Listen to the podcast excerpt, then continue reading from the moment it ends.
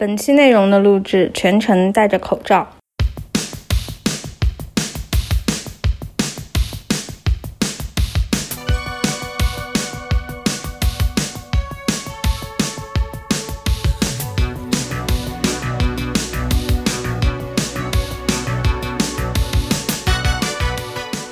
那我来说一下主题。嗯，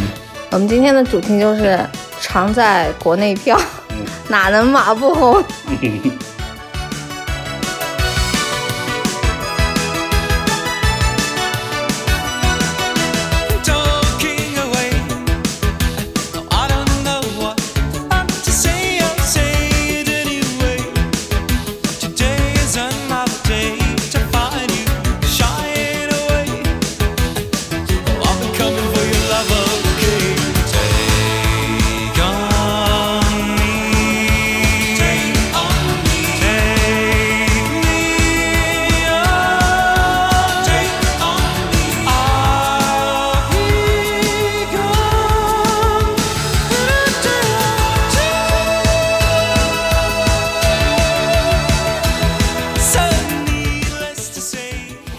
开始吧。哇好，我开始。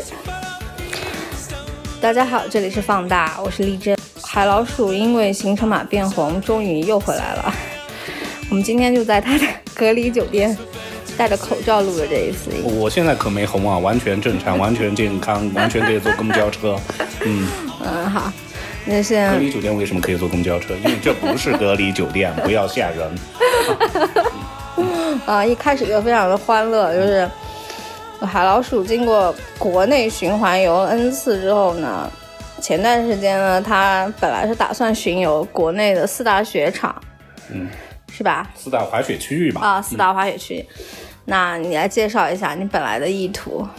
啊，嗯、呃可以，确实是说从啊、行程卡变红开始说起。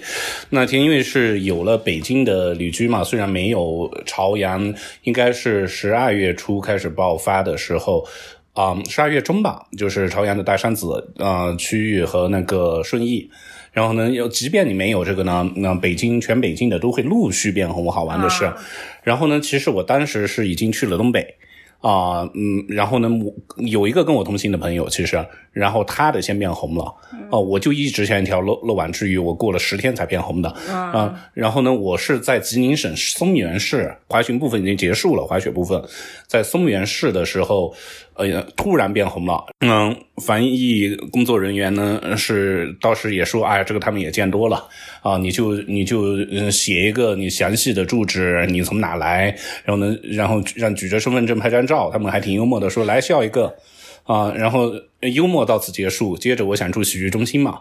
然后一看人家不接，我就打电话给啊、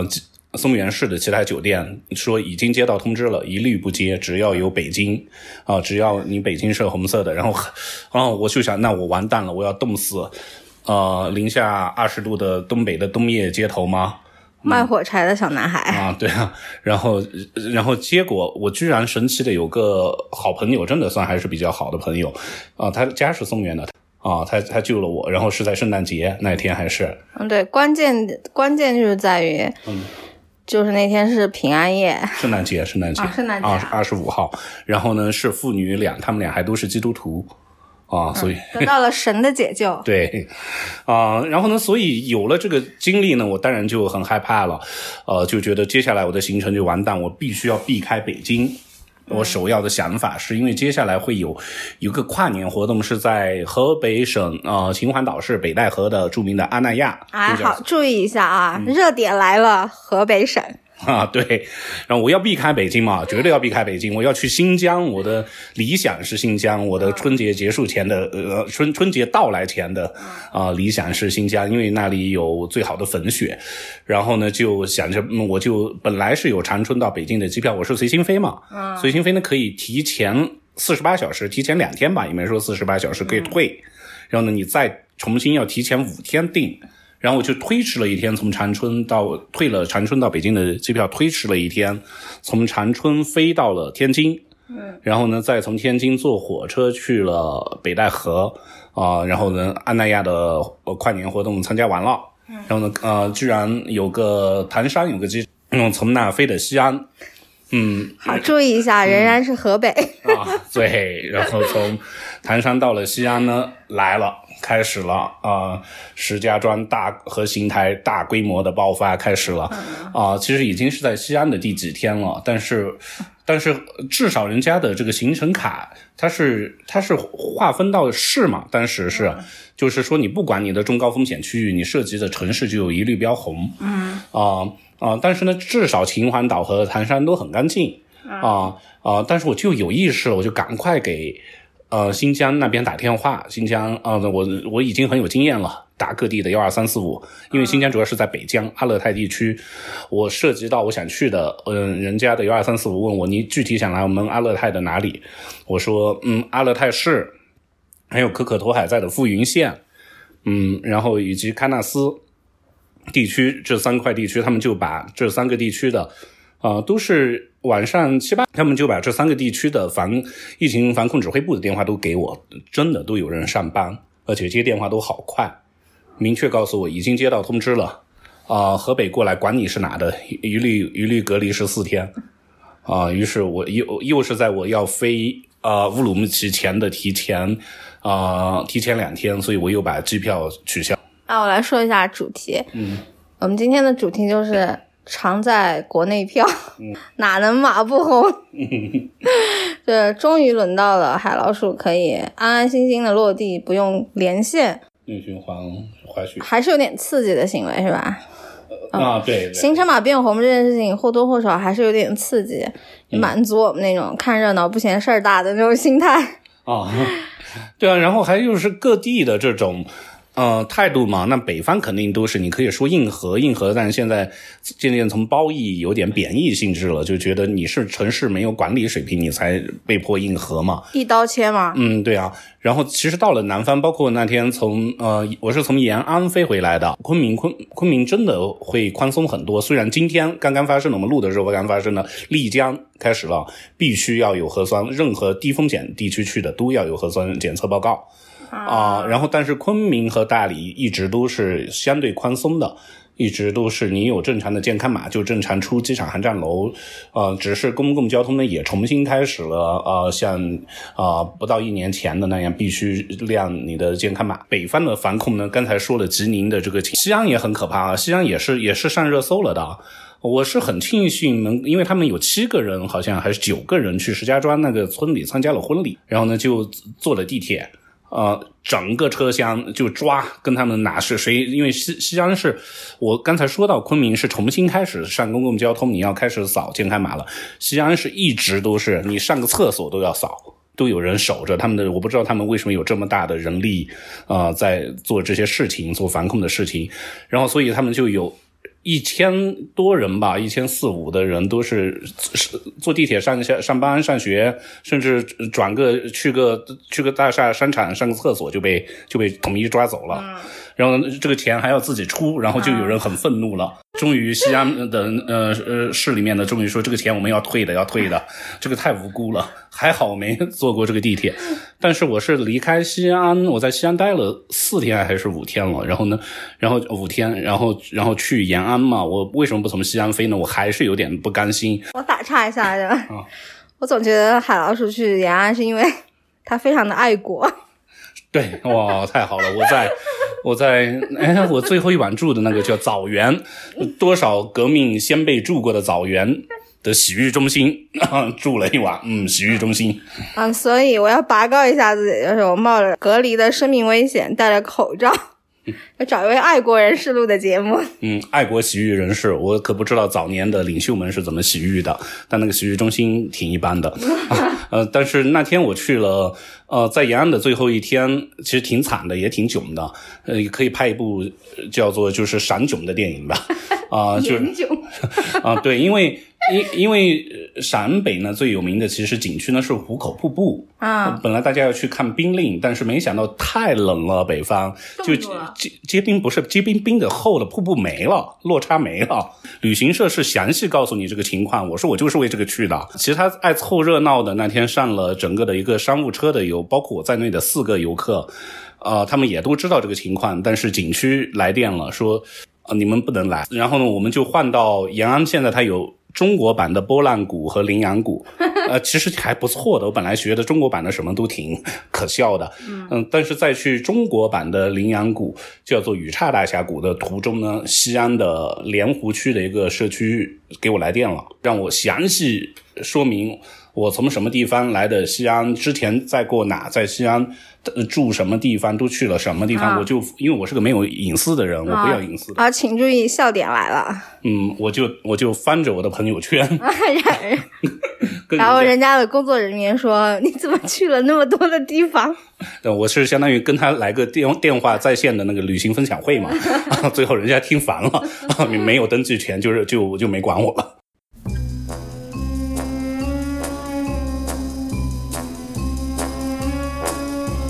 二零二零农历年快结束之前，呃，海老鼠的内循环游还是经历了一定的风险，最高风险就是差点冻死在平安夜。嗯，最后的这一段时间，如果年前的话，被红马追逐，就只能回家的海老鼠。啊，其实也我说了嘛，后来就没红马嘛。北京北京的十四天消了之后，它就没红马了。但是它是河北的秦皇岛市和唐山市都没有标红，但是人家不管你，因为你是河北啊，嗯是啊。然后所以这个这个情况下呢，就像阿勒泰的那些，我真的为阿勒泰做了太充分的准备了。我觉得我在脑海中已经把阿勒泰玩完了。啊，我我我是连知道了他们的，因为新疆很好玩，就是我觉得是一种不得已的双管齐下。啊、你一个一方面他们一刀，他们要严控防控的是全国最严，另一方面他们又想你们尽快来，我们景区全部免费，滑雪场免费啊，哎他们滑雪是免费的。哎，我又要插话了。啊那像你这种在脑海中已经玩了一遍阿勒泰、皮克斯，赶紧来拍一部。对，我不知道能拍什么，就是是啊，然后然后呢，就是在那我加心灵滑雪队，我加了好多他们的微信群 啊，然后他们各个的，因为我是在长春的一个博览会上还认识了阿勒泰市文理局的，然后呢，他们滑雪场还嗯、因为他们要呃推免费滑雪，真的是连雪具都免费的。大家知道滑雪是其实是个挺烧钱的运动，嗯，所以所以免费是挺不得了的，嗯。然后呢，但是呢，你得住他们的协议酒店，其实这个价格也还好了，好，嗯。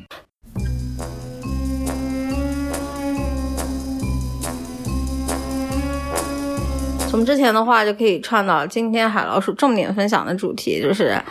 内循环的冬季在国内滑雪的四大区域。嗯呃，首先提醒滑雪有风险，一定请谨慎。虽然今年出了几个恶性新闻了吧，啊，他再三的说过，就不要野滑，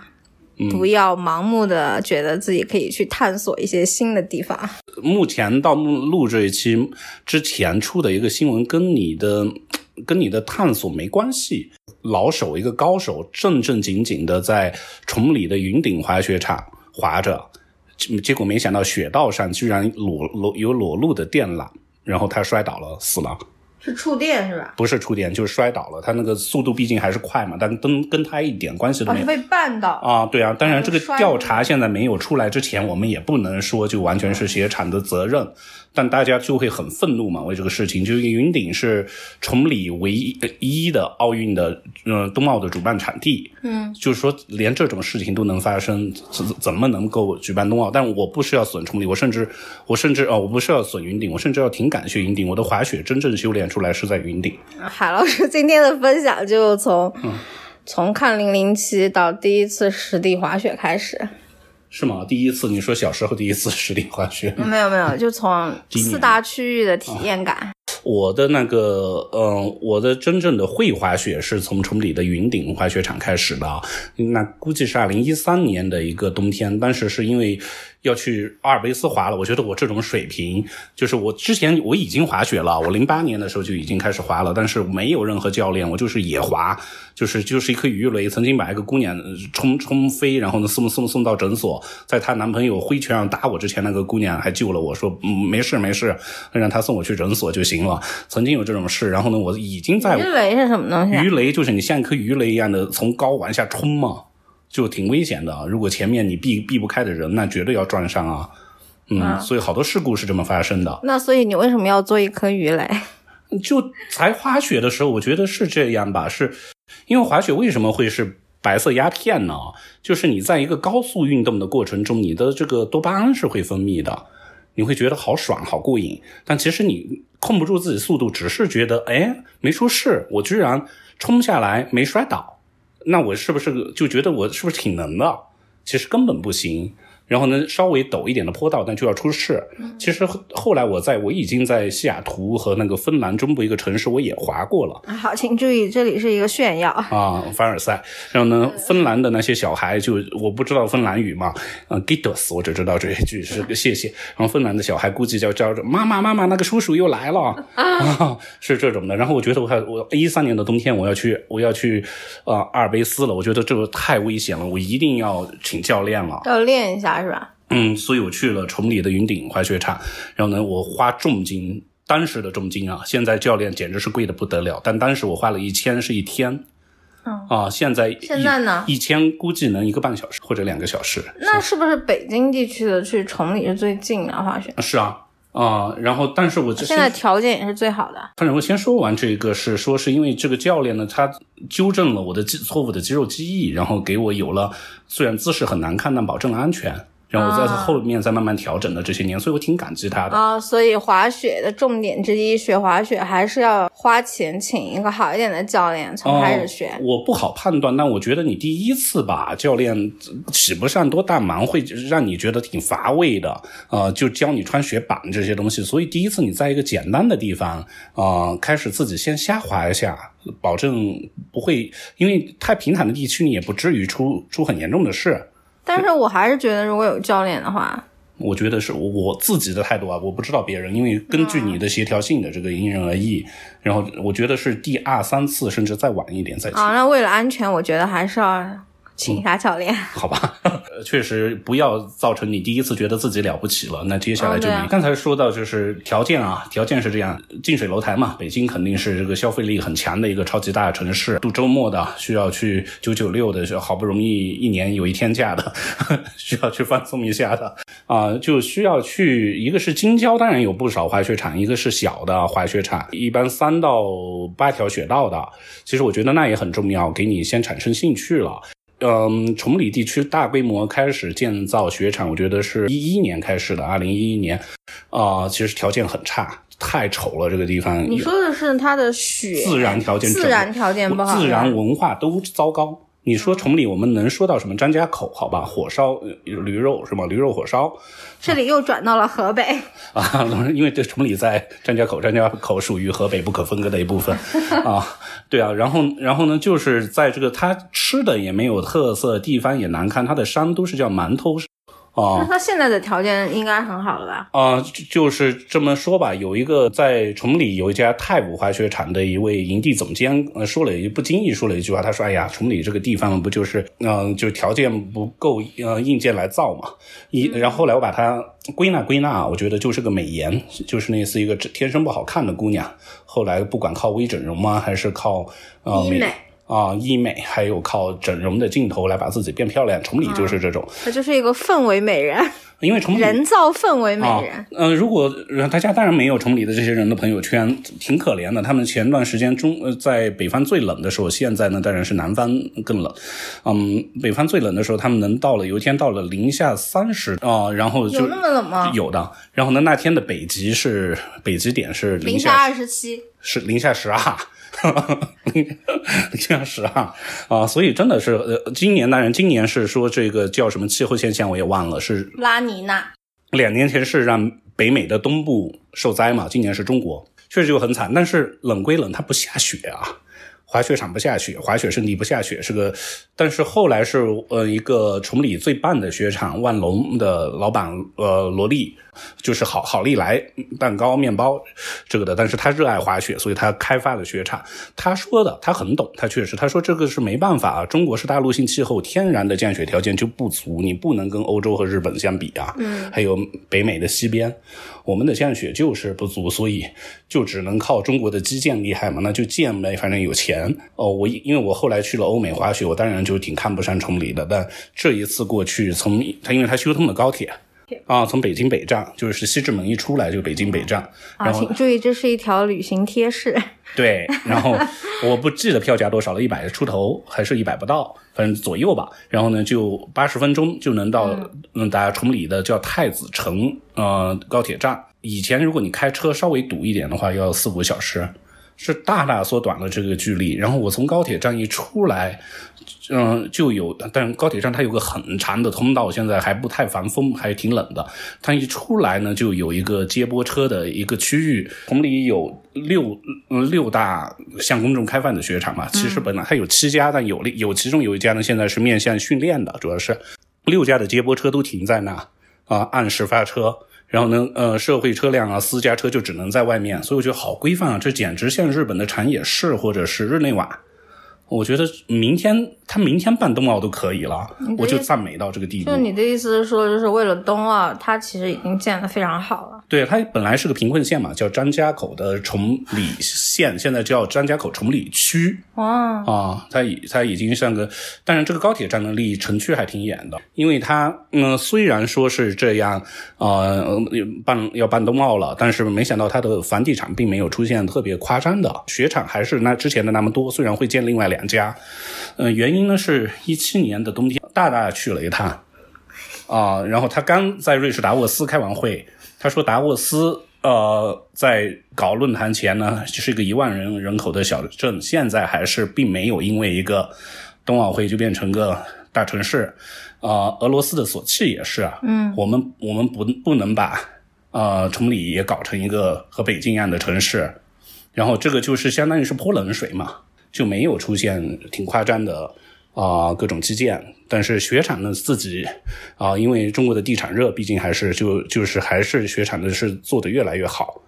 你要说雪质呢，虽然不降雪，但全全球全世界都一样。如果是华北地区、北京附近的人想要体验滑雪的感受的话，还是最近的话就是崇礼。嗯，崇礼自己的从业者会有一个观点，他们觉得崇礼太过还是太过难度大了一点，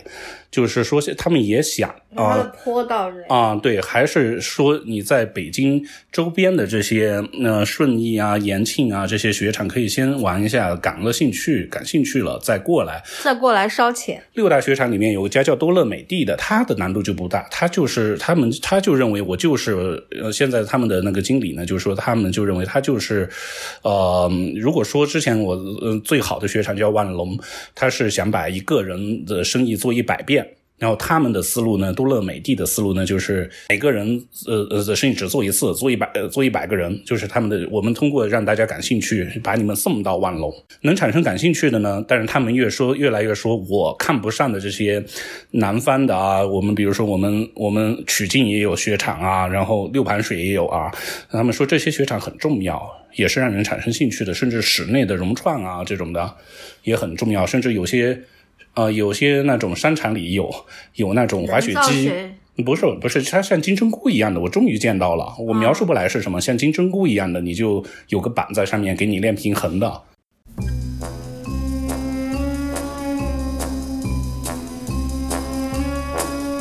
好，那崇礼的说完了之后，你接着又去的是亚布力，是吧？嗯，对啊，刚才是要提到中国的四大滑雪区域嘛，一个是当然就是崇礼，一个呢就是最老资格的是啊、黑龙江哈尔滨的亚布力，还有一个呢是吉林省的三大雪场，然后还长白山、松花湖和嗯呃北大湖，然后呢再有一个就是新疆，我们去成了北疆第一啊阿勒泰人呃人类滑雪起源地，他把自己叫做哦，啊，他们自己有这个确实的证据啊啊，但我没去看到，我我因为我没去。说到亚布力呢，大名鼎鼎啊，亚布力毕竟是中国第一家面向公众的滑雪场。也不是说中国其实以前有在有滑雪这个运动被人知晓之前，因为毕竟你国家新中国也要搞滑雪队，就在吉林吉林省的其他地方训练嘛那时候，但那些是不面对公众的。呃，后来亚布力因为办了亚冬会，然后就我忘了是哪一年，然后就开始把雪场开放给大众了。嗯，我是第一次去亚布力，嗯，他们大家会比较这四大区域呢，就是说吉林的降雪条件呃和新疆的都是最好的，嗯，吉林比亚布力的这些要好，因为亚布力太北了，太冷了，一风又大，然后一吹风，整个这雪道就结冰了。然后从哈尔滨的哈尔滨站是坐高铁到的亚布力西站，它也通高铁了，但是呢，雪滑雪场呢在离高铁站呢还是有二三十分钟车程。嗯，这个滑雪场首先比我想象的大太多了，我甚至觉得是它应该才是中国最大的。它是三个山连通的，它叫做锅盔山、大锅盔、二锅盔、三锅盔。啊、听着像成都的山。啊，那这这现在越来越多的东北搞笑地名挺多的嘛，还好我都只知道这么多。然后呢，它嗯、呃大锅盔，我是在大锅盔那边住着。大锅盔呢是以前的叫做阳光集团阳光滑雪场啊、它是以前不连通，它分成新体委和阳光两大滑雪场。嗯、新体委在的呢主要是三锅盔。啊、二锅盔我就不知道算什么。阳光集团呢，嗯，一八年年初吧，著名毛振华在体育圈里抛出一句话来，就是“投资不过山海关”嘛。他在控诉亚布力的整个的环境太糟糕了。他虽然是阳光集团的老板，他们那在这被被当地欺压什么的，具体是什么我也我也没太了解啊。但是呢，另外一个呢是阳光集团到二零一零年呢，有了 Club Med，就是著名的度假品牌地中海俱乐部，选择了亚布力成为亚布力的阳光滑雪场，成为了第一个进驻中国的第一第一站。是说他们之所以没去，不想跟其他国际大品牌去三亚搞竞争，而且对中国未来的滑雪，呃呃很有信心很有信心。他们这个选择当然是对的，挺贵的，四四五千一晚一个人。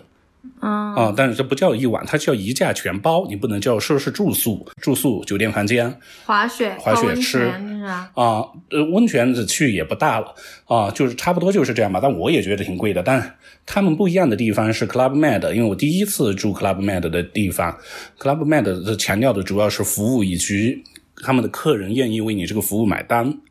嗯，就是很夸张的是，我一进去，但是大家都戴着口罩，然后我进他们的酒吧区，下午四五点雪道关闭的时候，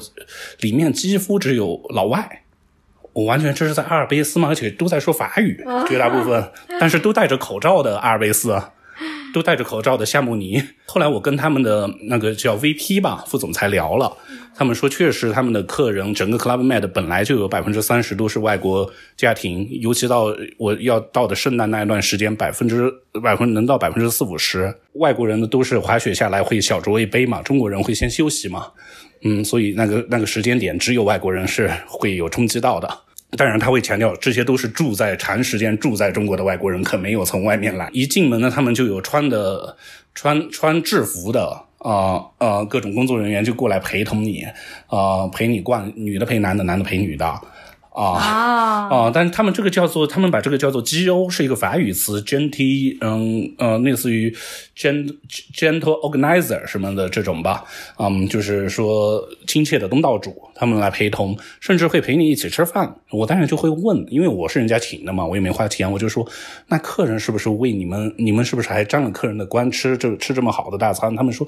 你已经一价全包了，所以你其实是没有为我们的你啊呃我们的吃饭来买单的啊。但你可以说也是嘛，但是我就不知道中国人的消消费呃有钱人的消费心理到了这一步了吗？愿意为这种呃额外的。那呃，就是服务能，呃，能能为这种服务能支付那么高的溢价吗？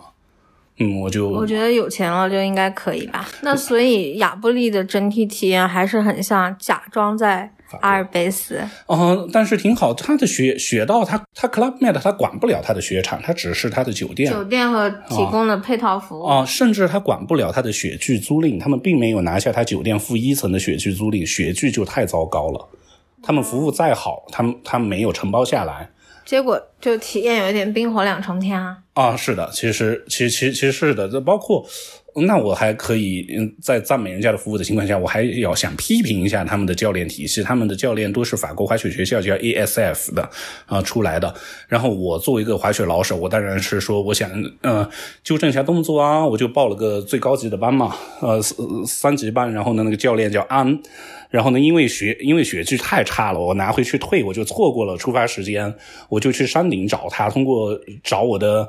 呃呃亲切的组织者、亲切的东道主 GO 来联系到了安，然后呢跟他划了两圈，然后他居然把我劝退了。安安说：“你还有好多地方得救的，你这样吧，你先去那个中级班，你我我们的哪个同事在那等等着，你先去找。”我就就觉得我被羞辱了，然后、啊，就很像最近网上很火的一句话，你知道是什么吗？不知道。杀伤力不大，但侮辱性极强。是的，我的我的尊严在雪地里被撕碎了。那边的那些人只是拿着一根杆在慢慢的扭着，我就特别无聊，我就自己划走了。因为我是受欧美教学的影响啊，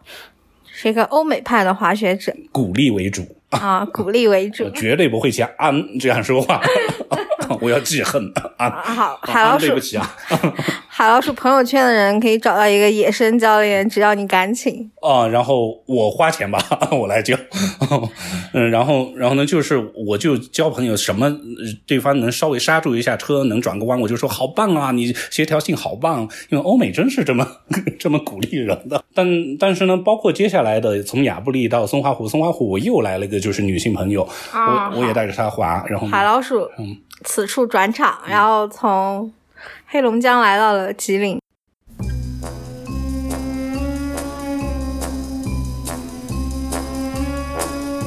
在这两处的雪场我都教了人，然后都成功的。呃劝退，对，让姑娘们失去了对滑雪的乐趣和兴趣。啊，所以可能中国的教育体系你是得延续下去的，我觉得，嗯，不怪我自己，啊，欢迎大家来找海老鼠学滑雪，嗯嗯、实力劝退你会省下很大的一笔钱的。啊，对，啊，有可能要因为国内教育要棍棒底下嘛，啊，我理解了，嗯，那所以松花湖、长白山这附近呢，整体的滑雪氛围和那个环境条件怎么样？嗯，它的雪质这些好很多，但也是不下雪，也是很冷，不下雪。啊、下过大雪，然后我在的那我我圣平安夜那天下雪了，下的很大。呃，是这样。然后呢，就是吉林省的三个地方，呃三个大雪场呢是呃一个吉个林有三个雪场，三大雪场，但不止，远远不止三个嘛，肯定三商业地产进驻的雪场吧，应该是。长白山。万达是长白山，长白山呢在对长白县，在长白叫白山市吧。松花湖和北大湖这两大雪场呢，都是在吉林省的吉林市啊，注意一下，是普通话的吉林省的吉林市，啊，两个字是一样的啊，吉林吉林啊吉林，不要听他的普通话。啊，好多人是听不懂我说唐山。对防控部门的那个电话一直说你先生你说的是什么？那两个字怎么写？好，听我的普通话就可以了。然后吉林市的这两大雪场呢，是松花湖是万科的，它全名都叫万科松花湖。北大湖呢，倒没有哪家地产来冠名，但北大湖的距离要比松花湖远远很多。那所以就是吉林的三大著名的雪场是万科的松花湖，嗯，一个是北大湖雪场，还有一个是万达万达的长白山雪场。对，啊长白山雪场，嗯，对啊，然后呢，这个三个大雪场呢，渐渐的也在发展过程中呢，分化出他们的客群和他们的自己的特色。呃，就是你可以说万达，呃，长白山呢更适合家庭度假，嗯，就是一家人呃有有男的会滑雪的去男的雪道，然后它有好多雨雪项目，有有烧开水的温泉，啊。啊，肯定嘛，那个这个没办法，这个不是贬人家啊，你你滑下来有这么好的热水泡呢，已经很爽了。然后呢，万科松花湖呢更倾向于是就是说是时尚度假，它之前搞了个特别大的电音节啊啊、那些 DJ 都是很顶级的。啊，是 Chess 吗？哎，哎，难说真有啊。啊啊，然后呢，北大湖呢就比较专业一点，但是他也、也也想像那个亚布力那样，通过引入专业一点？啊，他也因为他雪道难，他也引入了 Club Med，、他想通过这些这些度假的管理嗯、集团来柔化他的形象。这三个我这我以前也都去过，这次去的是那个松花湖，就是离吉林市最近的。跟我同行的朋友，我刚才说了嘛，他的呃救了你一命的人，不是啊，跟我同行的，那是在松原是救了我的。他的行程卡片，嗯、早早于我红了嘛，他直接到火车站就被劝返，说我要盯着你，你要买车票给我回去。啊，嗯、你没你你早知道你拿健康码给我看了，你就进来了，你非要拿行程卡给我看干嘛？对啊，他就是，然后说你可以在我不当班的时候，你再坐火车回来，你可以 好，那我现在要问一个问题，啊。就是这三大吉林的三大雪场里面，最适合约会的是哪一个雪场？哦最像韩剧的电视的那是哪一个雪场？我有一个同学的老二是在啊、呃万达长白山种下的 啊，OK，好，但也不是，但我觉得最有我我嗯吃了人家松花湖的，我应该赞美人家松花湖嘛。呃 松花湖绝对是最美的，啊，它的山顶有一个叫做森之舞台，那个那个它雪松啊太漂亮了，绝对一直各种飘着雪花，自然的雪花。然后你要说约会，绝对是那最好。我在那给好多姑娘都拍了照，这是拍照啊，嗯。对啊，因为松花湖它真的太美了，它的雪道如果是那种休闲度假的话，可能最方便、最舒适的有可能是长白山。其实是的，但是松花湖也不差，因为松花湖它也搞一个北美滑雪小镇一样的，吃住行也都很方便，而且它的雪道很宽，就不会让你觉得你是在运动，你是真的是在休闲，也会觉得好，那花钱方面呢？都一样，都都差不多贵。那只能说就看想要约会去雪场约会的人自己考察哎，一这样下。有还真有区别啊呃，我不知道现在的万达长白山和那个北大湖，因为北大湖也有昂贵的 Club Med，但比亚布力便宜很多。嗯，便宜很多，估计也要两三千啊。嗯，然后呢，那个北大湖呢，它是有这种，它是有百百越最贵的啊。然后呢，它往下呢，它还有易必斯这样很便，嗯、也不叫很便法，国如家嗯、对，法国如家哦，它是法国啊，我真不知道。啊，伊比斯是法国的。啊、那就是两两两三百块的，就是给滑雪发烧友，我才不我才不介意。崇礼也是有大量的这种有给发发烧友住的便宜一点的房间，人家不介意住的好坏啊，就想滑雪的，雪板随便一搁的这种。然后那酒店感受呢？松花湖是这样，因为呃，这个酒店感受我长白山的几家我全都住过啊。好的还是长白山的吗？长白山，因为我住过最高级的百悦，那我肯定是那个太高级了，请注意是博悦酒店。啊，博悦啊，我分不清这些品牌 啊，百联、博 悦、博联、博悦，好啊。然后呢，然后然后我我还说百悦是什么酒店啊？对博悦，博悦。啊，然后松花湖呢是这样，松花湖呢最好的，它有的每个雪场它都有好，因为这是些大型雪场。我首先要强调的是，哦，雪，道多，面积大，它的酒店也会多，好还有公寓啊。迷失东京就是东京博悦酒店。哦，我都不知道，那他们住的那，那，这个地方呢，就是呃松花湖呢，它最高级的叫做呃西武王子酒店，然后那个是带带温泉的，还有室外的温泉，啊、然后呢，接下来呢就是它的青山客栈和青山公寓，青山公寓呢是对外那种长租的，有也有好多业主，呃，冬天都会到那边。然后呢，接下来我没想到的是，还有个叫白桦旅社，我不知道其他家有没有，是但万科松花湖有青旅，九十九块，四人间，然后好，请注意，喜欢穷游的人，九十九块住四人间，99怪块的穷游吗？但是对于滑雪机，那确实还是算穷游，而且你在携程上买是九十三哦。啊啊呃，其中一个一个一个一个姑娘，我认识的姑娘，就是那几天她就住在那，而且她一个人住着。她说她住了两晚就没人，其他人来过啊，所以她觉得挺好的。我住的是人家安排的是青山客栈，然后青山客栈呢是其他的吃，呃包早餐，然后中午饭还是得自己吃的。然后东北人都爱吃，吉林人特别都爱吃那个咱们他们的拿他们的我说不来东北话啊，就铁铁锅炖大挪，铁锅炖大鹅，炖大挪，对他们都是要这么说，对，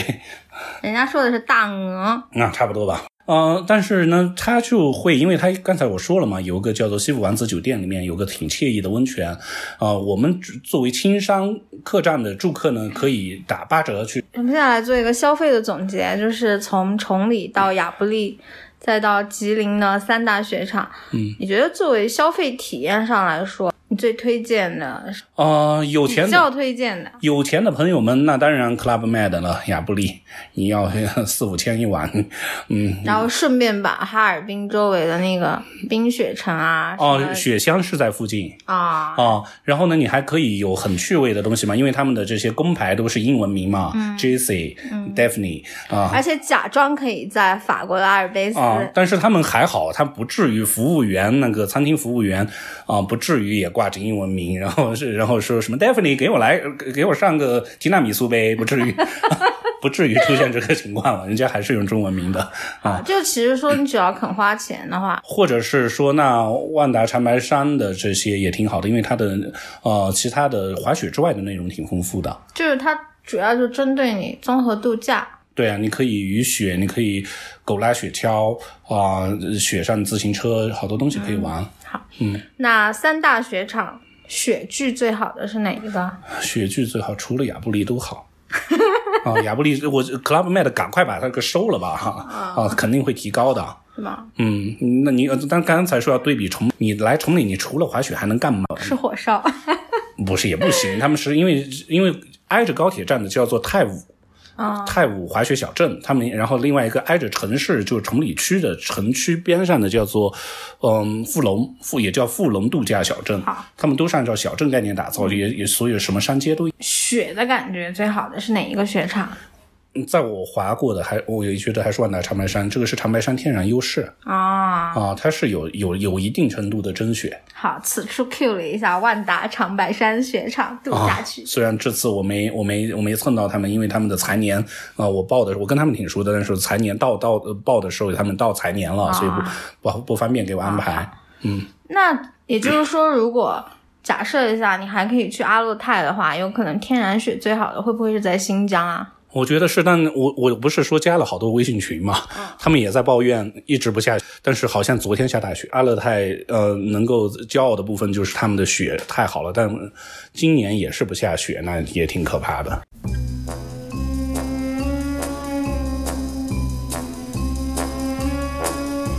好，那我们从国内可以到国际了。嗯，零零七很爱滑雪嘛，所以欧洲的雪场的雪质怎么样？嗯、也是，我看是哪一家滑雪场的老怎么说的嘛？这自崇礼的，就是说这是上帝给他们天然的礼物，我们比不了就欧洲的，啊，这甚至日本和美国也比不了。你是说日本的都比呃，不了日本的有些地方还是能比的。日本的有些像那个川端康成的雪国啊，那个叫什么越后汤泽，那个是挺夸张的，那个降雪量太大了。太大了也不好是吧？啊，其实挺好的，但是是属于这么说吧，因为粉雪当然是个滑雪高手所青睐的，但是你对不太会滑雪的人，粉雪是挺可怕的，因为你不至于摔倒。埋进去。啊，对，就埋进去，然后甚至把你彻底埋了都可能啊。嗯所以欧洲还是度滑雪度假的最佳胜地。啊，其实是啊，你要说最最高手的追求那，当然是日本的野雪，不是啊，还是你就高手玩技巧啊、美国的那个应该是怀俄明州的一家雪场，我是因为最近看了一个什么片子，无依之地。不是无依之地 啊啊呃哎怎么一下子啊？所以怀俄明的那个那个那个地方是有个杰克森浩尔有最陡的一个坡度，是直接是跳下去的。啊，九十度，然后呢，还有法国和瑞士边境有个叫做瑞士之墙，然后，然后呢，这两个雪场都是特别最最难的两条雪道，但不是说老外就多厉害，是他们真的比比我们敢死，确实好多人都会死掉。哦，冒险家敢死队精神。啊，对我我们虽然雪场出了这么多事，今年有个还有一个学学生吧，大学才毕业的，是在哈尔滨的一个室内雪场啊、跳台的时候，他自己没有对自己的水平有个预判，跳台出事了嘛。然后，但是我就觉得这这在国的国外的朋友看来，这这太正常了，在我们这死个人啊，这人中国人权真是太高了，爱国爱国啊，中国的生命权太高了。所以欧洲的滑雪度假还是无可比拟。无可比拟，而且欧洲的滑雪票太便宜了，我们太贵了。就它还还是有一项，你只要愿意的话，就更平民一点。啊，它本身就是个大家参与的运动，我们还是没有到这个。虽然推三亿人上冰雪嘛，啊，可以说回来，就是说在崇礼你能见到好多张家口的中小学生都是上体育课了，免费的，啊，政府来给雪场钱哦，啊，嗯，是吧，所以中国以后会成为一个冰雪大国，我相信，这是因为冬奥会在普及吗？你因为国家的是国家政策，三亿人上冰雪，以前三亿人上冰雪导致的是南方的很多人过来看雪玩雪。现在是真要滑起来，阿勒泰的乌鲁木齐的中小学生也都要上体育课了。但是欧洲的是这样啊，欧洲其实，呃，他们说你是啊，雪场最大的三山谷，法国的三山谷也就五十八欧一整天，那我们的万隆，呃，五六百，啊，即即便你不算是说呃收入消费比我们的绝对的价格也比欧洲贵，嗯他们也说啊，但是欧洲你花得起你住不起啊，那些山村里面的那些酒店和客栈贵的要死。啊、但是欧洲其实有很多也是小型的雪场，你不要去这种超超级雪场滑，他们的住宿也挺便宜的。嗯，嗯。那其实就是你胆子大，能力强，嗯，你就可以花便宜的钱。不不可能，花便宜的钱你还是去不了大的雪场啊，除非你你你完全不花钱，你当然也可以。你花野雪，对你扛着板你走上去啊，你爬山有这种登山滑雪啊，我没这个水。所以你本来冬今年冬天的四大雪场的巡游就缺了一个阿阿勒泰，啊、也许啊，我还是期待着二月份以后。呃，因为我的随心飞是封闭一月二十六号到三月六号这段春节和春节前后春运期间的。三月六号我还是能期待还能重返阿勒泰，毕竟我脑海中已经完成了的，我要把它补上啊。啊，体验一下你的阿勒泰。但是这个过程，我现在我自己又比较悲观，一个是我有唯恐天下不乱的心理，就觉得哇，到处爆发了，好好惨啊，好爽啊，啊，太过分了这么说啊，呃，但但但是呢，另外一方面，我真的是希望赶快控制住，要不然我特别怕像去年二月份的时候，呃你在小小区都出不去，所以这个时候我就是说我还有好多朋友，我看还在朋友圈里还在到处跑着，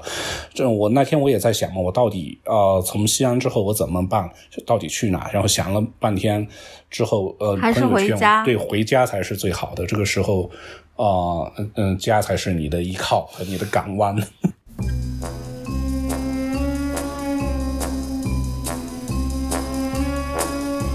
好像你那个在阿那亚是阿那亚吧？嗯，阿那亚的那个跨完年之后的一些活动，最后也取消了。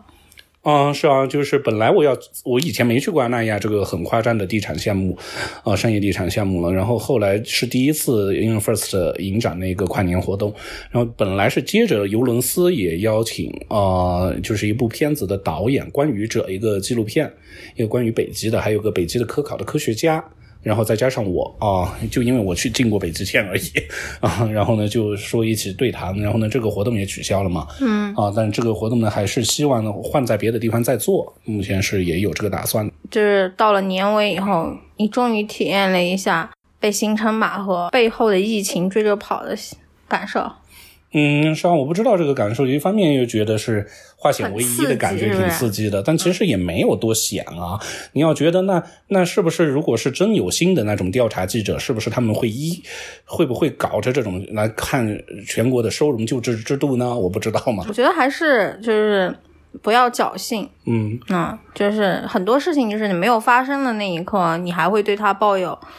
不切实际的浪漫的期待。嗯真的发生了，其实还是很麻烦的，哦就无论是感染还是回不了家。啊、回不了家。当然，有些人是打死了这个回不了家的心态，就觉得我憋不住了，我就是我就是要滑雪。呃，去年万隆重新开放的时候，那些北京老炮，呃不管我就不回去，我就我就要在那住着啊、都要滑。阿阿勒泰现在也是这样啊，呃，有些雪已经在那了的，他们就那大不了不回去，我整个春节我都泡在那，嗯，就有这样的人啊，嗯嗯。东西是你对一个东西的爱好能到这个程度，我当然也不反对。我没我没那么大学瘾啊，虽然说的是滑雪，我一年最多滑十次还有什么想要？啊，战胜疫情，坚定信心。哦，早日出国，不出也行。哎，最后这个是个 punch line。好，很出来。好，好，嗯，没了。好，那祝应该怎么说？呃，嗯，新年快乐，春节啊，哦、扭扭转乾坤。就新年快乐以外，就是祝大家要好好保护身体，嗯能不要出事就不要出事。嗯，那像我，我是戴着口罩录的这一期节目。啊最近出行大家请戴好口罩，嗯勤洗手。嗯 那我们下次再见喽。嗯，再见。嗯，期待下次的海鼠游。嗯拜拜。嗯